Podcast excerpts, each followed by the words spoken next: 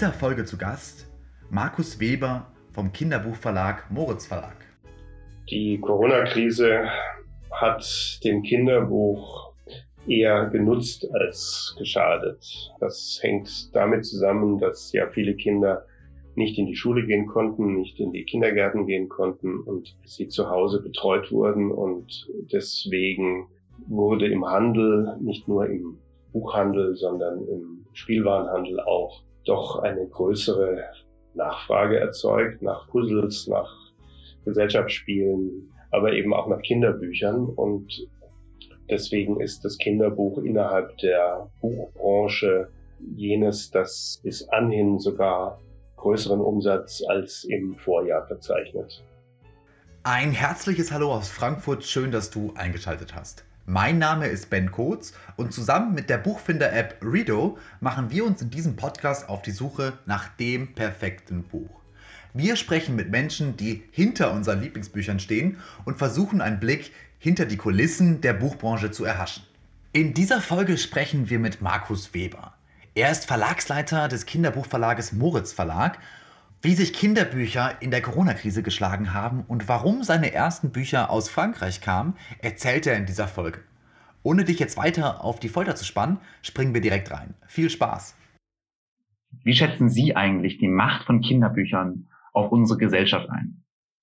Na, das ist ja gleich eine Frage zu Beginn da sollte man ein bisschen, muss man ein bisschen länger drüber nachdenken, denke ich. Die Macht von Kinderbüchern auf die Gesellschaft.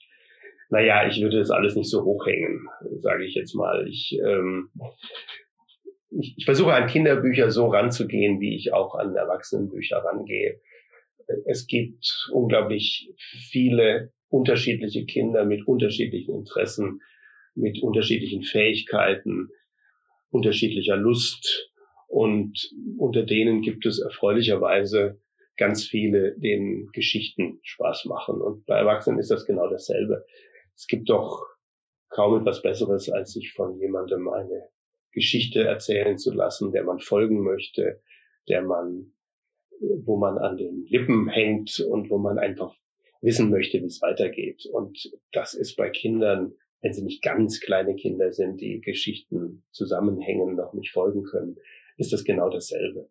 Und der Moritz Verlag gehört jetzt nicht zu den Verlagen, die bei Kindern eine Veränderung hervorrufen wollen qua Inhalte. Also es geht mir jetzt nicht darum, dass man, dass man, dass man Kinder dazu bringt, etwas nicht zu tun oder etwas zu tun oder etwas sein zu lassen, sich nicht mehr in der Nase zu bohren, meinetwegen, oder irgendwas in der Art, wir möchten gut, äh, wir möchten gut unterhalten, wir möchten spannend sein, wir möchten Bücher machen, die immer wieder aus dem Stapel der Bücher hervorgezogen werden und wo es heißt, das da, lies mir das vor oder das gucke ich mir jetzt an.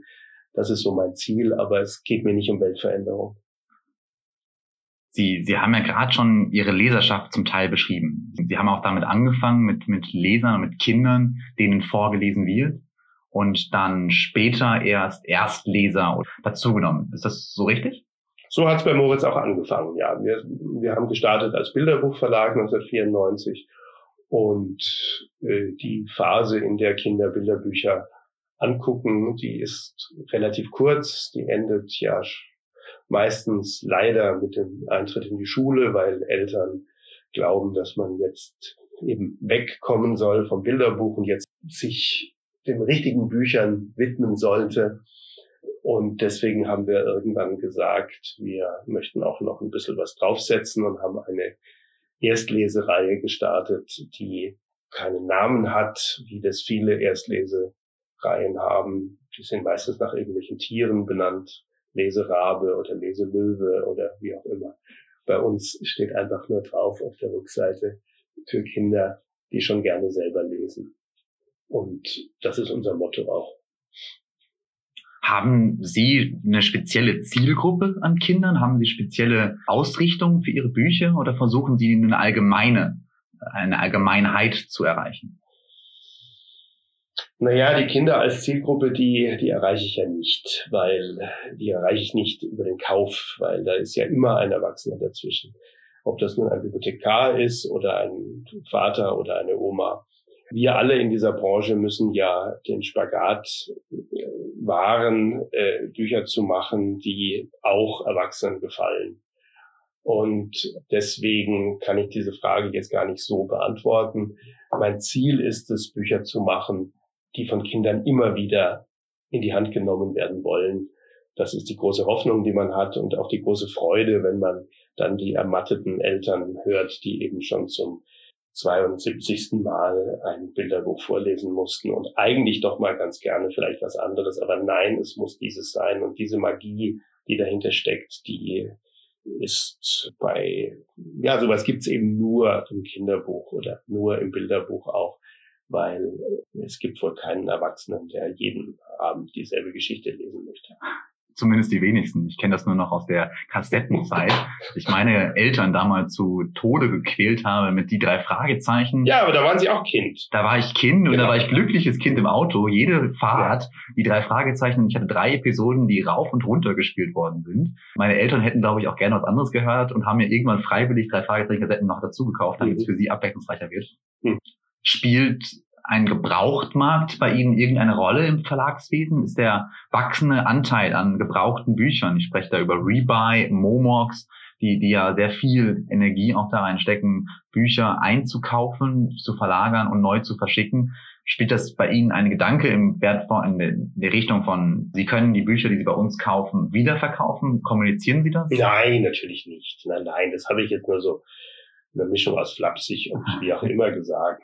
Ich weiß es nicht. Ich weiß, es ist keine Sache, mit der ich mich länger beschäftigt habe, aber sagen wir mal, bei Kinderbüchern glaube ich, dass das nicht so eine große Rolle spielt, weil Kinder ja nicht so sorgfältig mit Büchern umgehen und umgekehrt man dann auch nicht unbedingt was haben möchte, was schon angekrapselt ist oder wo schon jemand reingebissen hat. Das ist, glaube ich, nicht so eine, nicht so ein Thema. Uh, und außerdem gibt es dann die Bücher, die man als Eltern gar nicht hergeben möchte, weil das Kind sich ja so geliebt hat und dann kommen die auf den Speicher und äh, und dann nimmt man sich vor, sie ihm dann später, wenn er selber wieder Kinder hat, dann zu geben oder wie auch immer. Also ich habe so das Gefühl, dass dieser Second-Hand-Markt nicht ganz so groß ist, wie er möglicherweise bei anderen Sachen ist, aber wissen tue ich es nicht. Sie haben jetzt ja schon vor einigen Jahren das erste Kinderbuch veröffentlicht. Kann man so sagen, ja. Kann man so sagen. Mhm. Äh, vor, vor meiner Geburt sogar. Mhm. Und die spannende Frage für mich jetzt ist, was hat sich in den letzten 25 Jahren Kinderbuchverlag getan? Gibt es wirklich klare Veränderungslinien oder ist es ein Vor und Zurück und man bleibt eigentlich beim gleichen Stamm? Mhm. Ja, also ich äh, pack's mal von der anderen Seite an. Äh, es gibt es gibt durchaus eine eine Warengruppe innerhalb des Kinderbuchs, die ist viel stärker geworden als vor 25 Jahren. Das ist das Pappbilderbuch. Die Hartpappebücher haben e extrem zugelegt und ähm, haben einen viel größeren Raum im Buchhandel sich erobert als das noch äh, in, den, in den 90er Jahren der Fall war. Äh, Hartpappebücher sind Bücher, die quasi kein normales Papier, sondern eher Kartonflächen als Ja, ja, ja, also unzerreißbar und äh, und äh, für die das Umgehen, das robuste Umgehen von Kindern besonders gut geeignet. Und äh, da sind dann in den letzten Jahren auch Bücher erschienen, die, die eigentlich Bilderbücher sind, die eigentlich sich an die etwas ältere junge Altersgruppe wenden, also eigentlich Bücher für Sechsjährige sind oder für Fünfjährige, die man aber als Hartpappe neu gemacht hat, weil Hartpappe so geboomt hat oder boomt. Und das ist für mich so eine wirkliche Veränderung. Und dann kommen natürlich immer wieder neue Illustratoren und Autoren dazu. Das ist jetzt nichts Neues, aber es ist dann eben doch immer wieder was Neues. Und inzwischen sind Bücher wie Erlbruchs Maulwurf, der wissen wollte, wer ihm auf den Kopf gemacht hat. Das war damals als es erschienen ist, erzählt die Kollegin immer vom, vom Peter Hammer Verlag. Das wurde mit Spitzenfingern angefasst und die Bibliotheksorganisation wollte es gar nicht in die Auswahl nehmen. Das ist, da, da lächelt man natürlich heute drüber. Das, das ist vorbei. Und Wolf Erlbuch hat viele Bücher gemacht inzwischen. Das, was den Moritz Verlag betrifft, das ist eben doch, das wendet sich eben doch an die Altersgruppe, in der man noch nicht so sehr äh, diese Thematik im, im, im, im Blick hat. Man kann natürlich fragen, gibt es Behinderte im Bilderbuch zu sehen, gibt es Randgruppen zu sehen äh, auf den Bildern. Aber für mich steht eigentlich immer die, die starke Geschichte im Vordergrund. Für mich steht im Vordergrund, dass ein Buch spannend ist, dass es Lust macht, weiterzublättern überhaupt, dass es sich behauptet gegenüber vielen anderen Reizen oder Vergnügungen, die auch möglich sind, dass die Kraft hat, Kinder zu überzeugen, jetzt die nächste Seite anzugucken und weiterzugucken und es auch gerne zu tun. Und deswegen ist mir das, was Sie jetzt vielleicht beabsichtigen mit der Frage, das steht bei mir nicht so sehr im Mittelpunkt. Bevor wir direkt mit der zweiten Hälfte des Podcasts weitermachen, ein paar Worte zu unserem Gastgeber Rido. Das Literaturstartup aus Frankfurt hat eine App entwickelt, die dir dabei hilft, dein neues Lieblingsbuch zu finden. In der App kannst du Bücher direkt nach den Emotionen finden, die du gerne in deinem Buch lesen möchtest. Dort kannst du also genau angeben, wie emotional, spannend, verstörend oder auch erotisch dein Buch sein soll. Wenn dir also Bestseller und allgemeine Empfehlungen nicht mehr reichen, probiere am besten direkt die Redo-App aus und finde dein neues Lieblingsbuch.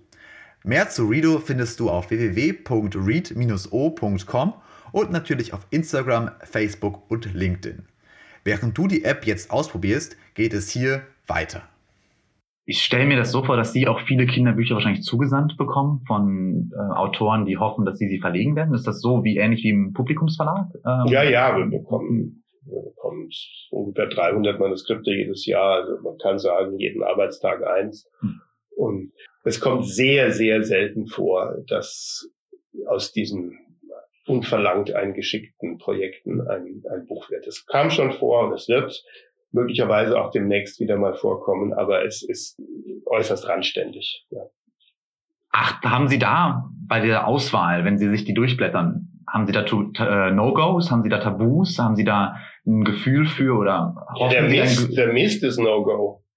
Und der größte Teil ist einfach leider äh, nicht, nicht relevant für diesen Verlag. Ne? Und äh, es werden uns einfach unglaublicher Blödsinn wird uns eingeschickt und äh, das ist ja logisch, dass es ein No-Go ist. Ne? Aber ähm, was ist Mist? Was ist der Punkt, wo Sie sagen, wow, okay, das, das ist, ist. Soll ich Ihnen welchen holen? Mist? Gerne. Ich, ich würde ja. wirklich gerne sehen, was, was ein, ein Kinderbuch, vielleicht habe ich Glück gehabt und sehr, sehr viele unterschiedliche gute gesehen, mhm. aber die Bandbreite, in der Kinderbücher für mich damals zumindest, was mich erinnere, wobei es wahrscheinlich auch Erstleser, äh, Kinderbücher hauptsächlich waren oder Kinder, Erstleserbücher, war sehr breit. Und dort diese Bandbreite zwar zu treffen und auf diesem schmalen Grad, was, was das, was faszinierend ist, drauf zu bleiben und den Mist wirklich auszusortieren, stelle ich mir wahnsinnig komplex vor, weil es halt auch, wie Sie ja selber sagten, nicht auf ihren eigenen Geschmack immer unbedingt treffen muss. Sie selbst müssen es vielleicht kaufen, aber sie selbst müssten es eventuell auch nur vorlesen. Sie selbst sollen nicht unbedingt die nächste Seite und das 73. Mal nach dem Buch fragen. Und dieser Wandel ja. stelle ich ja. mir sehr schwierig vor. Ja, okay. Aber es ist vielleicht gar nicht so schwierig. Man kann nach der ersten, spätestens zweiten Seite sehen, ob einem was interessiert oder ob einem es nicht interessiert oder ob es sprachlich daneben ist oder ja. Und dann kommen eben ab und zu mal kommen irgendwelche Dinge, da ist die Idee gut. Wir bekommen ja viele Bilder, Buch, äh, Vorschläge auch zugeschickt und wenn dort eben Menschen, die mit Kindern arbeiten, meinetwegen in Kindergärten oder wenn sie einfache Privatpersonen, normale Privatpersonen sind und ein bisschen zeichnen können, das reicht halt nicht dafür, ein Bilderbuch zu machen. Der, der, der Beruf des Illustrators ist ein echter Beruf. Die, die Leute haben jahrelang nichts anderes gemacht als illustriert und waren an Hochschulen und haben sich mit, also mit Zeichnern beschäftigt, die, die, die, die, die sie kritisieren und die, und die ihnen, die ihnen Ratschläge geben auf der technischen Ebene, aber auch auf der gestalterischen Ebene. Und dann kommt es nur extrem selten vor, dass nicht ausgebildeten Naturtalente, die es natürlich auch gibt, dass die auch noch in der Lage sind, für Kinder zu erzählen und für Kinder auch noch in einer Weise zu illustrieren, die, ähm, die, die attraktiv ist. Oftmals sieht man dem schon an, der, der kann jemanden nur von vorne. Wenn er jemanden im, im Halbprofil aufs Papier bringen soll, dann, dann ist es schon daneben. Ne? Ja, so, also Sie sehen, die Freude an unverlangten Manuskripten hält sich in Grenzen. Es ist viel Verwaltungsarbeit und viel, die Post freut sich über die Rücksendungen. Haben Sie schon mal ein Buch abgelehnt, weil es Themenfelder besprochen hat oder eine Art und Weise erzählt hat, die einfach politisch unkorrekt war? Bestimmt, ohne es zu wissen weil es halt in dem Manuskript drin war, ich aber soweit gar nicht gelesen habe. Also ich kann es Ihnen nicht sagen. Nein. Äh, das ist, wie gesagt, nein, nein, nein, nein. Ich, glaub, ich glaube es nicht. Ich glaube es nicht. Also ich kann mich zumindest nicht dran entsinnen und wie gesagt, das wird ja auch nicht gleich auf den ersten zwei Seiten vorkommen. Wie stehen Sie denn zu alten Kinderbuchklassikern? Ich, ich weiß, ich reite gerade so ein bisschen auf dem Thema rum. Äh, ich genau. finde es aber ein wahnsinnig spannendes ja, Thema. Ja. Die Diskussion über Jim Knopf das, wie die Bezeichnung der Charaktere und vor allem. Wissen Sie, ich habe gerade heute, gerade bevor Sie gekommen sind, habe ich, ein, hab ich ein, ein äh, Gespräch geführt mit unserer Agentin, unserer Lizenzagentin, die unsere Bücher ins, ins Ausland verkauft und wir haben in diesem Herbst ein Bilderbuch von Antje Damm, das heißt Füchslein in der Kiste und es geht ums Sterben. Kiste ist der Sarg. Und da werden die letzten Tage eines Füchsleins im Wald geschildert, der mit Kaninchen zusammen isst und der, der keine Zähne mehr hat und deswegen nur bei Tomatensuppe lebt. Und die sind erst sehr, scheu und sehr ängstlich, als sie diesen Fuchs da sehen, der da, der da angelaufen kommt. Und dann stellen sie fest, der ist ja gar nicht so, der kann ihnen ja auch nichts tun, mangels Zähne. Und sie freunden sich an und der Fuchs bringt ihnen ein paar Dinge bei. Zum Beispiel, wie man sich anschleicht. Ja, sehr schön. Und dazu verkleidet sich der Fuchs ein klitzekleines bisschen. Was tut er? Er hängt sich zwei Federn in den Kopf. Ne? Federn. Was heißt das? Ich würde auf Indianer tippen. Genau. Und was sagt der, der Verlag, der, der englischsprachige Verlag, der nicht aus Amerika kommt, aber Amerika auch als Markt sieht, das ist ein No-Go. Man darf keine Füchse mit Indianerfedern zeigen, weil das ist in der Rassismusdebatte nicht möglich. Ich fasse mir dann nur an den Kopf, wenn ich sowas höre. Ich finde es absurd. Aber gut. Das ist dessen Entscheidung. Äh, wir werden es natürlich genau so machen ich hätte auf jeden Fall auf den ersten Blick, auch als Nichtkündiger, jetzt dort keine rassistische ja, Assoziation. Die Frage ist natürlich ganz spannend. Und das ist das, wo, wo ich auch glaube, wo dann der kind, ein Kinderbuch auch eine wahnsinnige Macht entwickelt, wenn Bilder sich im globalen oder in vielen Kinderbüchern wiederholen, wenn der Arzt immer der Mann ist, wenn die Familie immer gleich ist, wenn eine farbige, ein farbiger Charakter gehänselt wird, mhm. dass solche Bilder sich festsetzen. Ob jetzt eine einzelne Zeichnung von einem Fuchs und zwei Federn dort die ausschlaggebende Kriterium sein sollten, das, das überlasse ich intelligenteren Menschen. Oder ebenfalls, ne, die Amerikaner wollen ja immer ihre eigenen Süppchen machen, machen auch immer eigene Cover und äh, alles anders, aber sei es drum. Wenn in einem anderen Buch von Antje Damm, da hat ein Hund, der drin vorkommt, der hat eben, der hat eben auf den Boden gepinkelt, ne?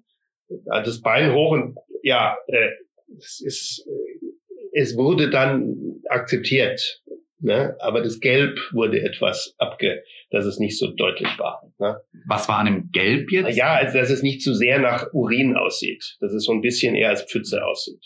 Ne? Ja, ja, und das sind halt okay. Dinge, wo man dann auch schmunzeln kann und wo man, wo man einfach sagt, ja, äh, die politische Korrektheit oder die, die moralische Korrektheit äh, ist halt sehr schwierig und jedes Land hat eben auch seine Tabus und dass man in USA keine Sexualmerkmale zeigen darf, das ist ja bekannt. Ne? Bei uns gibt es auch Tabus und das sind also Waffen zum Beispiel. Waffen im Bilderbuch sind nicht sehr beliebt.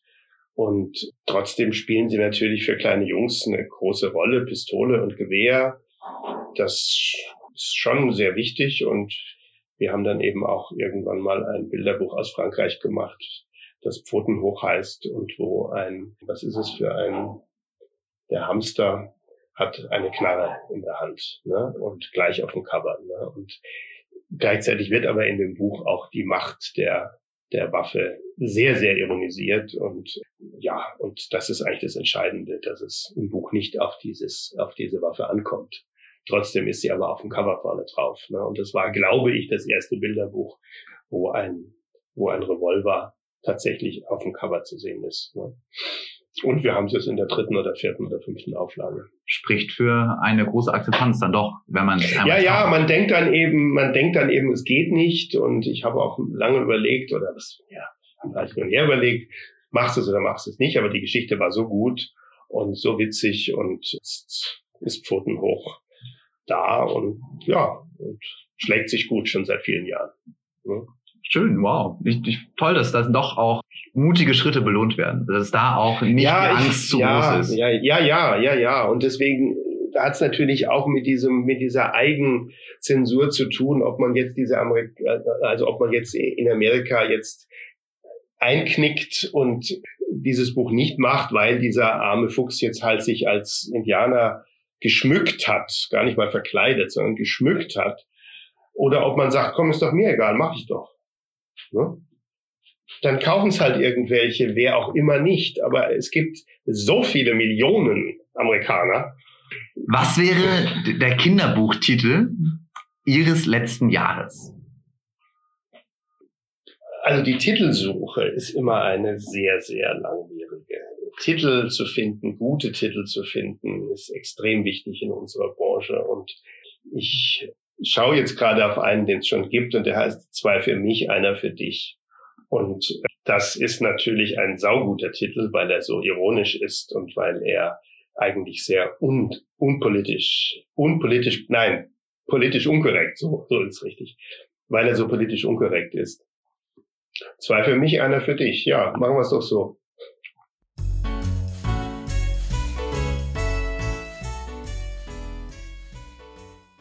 Ich hoffe, du fandest diese Folge genauso spannend wie ich und konntest auch einiges mitnehmen. Wenn du mehr zu uns, deiner Buchfinder-App Redo erfahren möchtest, schaue auf unserer Webseite www.read-o.com vorbei. Dort erzählen wir dir, wie du mit unserer App dein neues Lieblingsbuch findest und was das Ganze mit KI zu tun hat. Bis dahin wünsche ich dir viel Glück bei deiner Buchsuche und viel Zeit zum Lesen. Bis bald, dein Ben von Redo.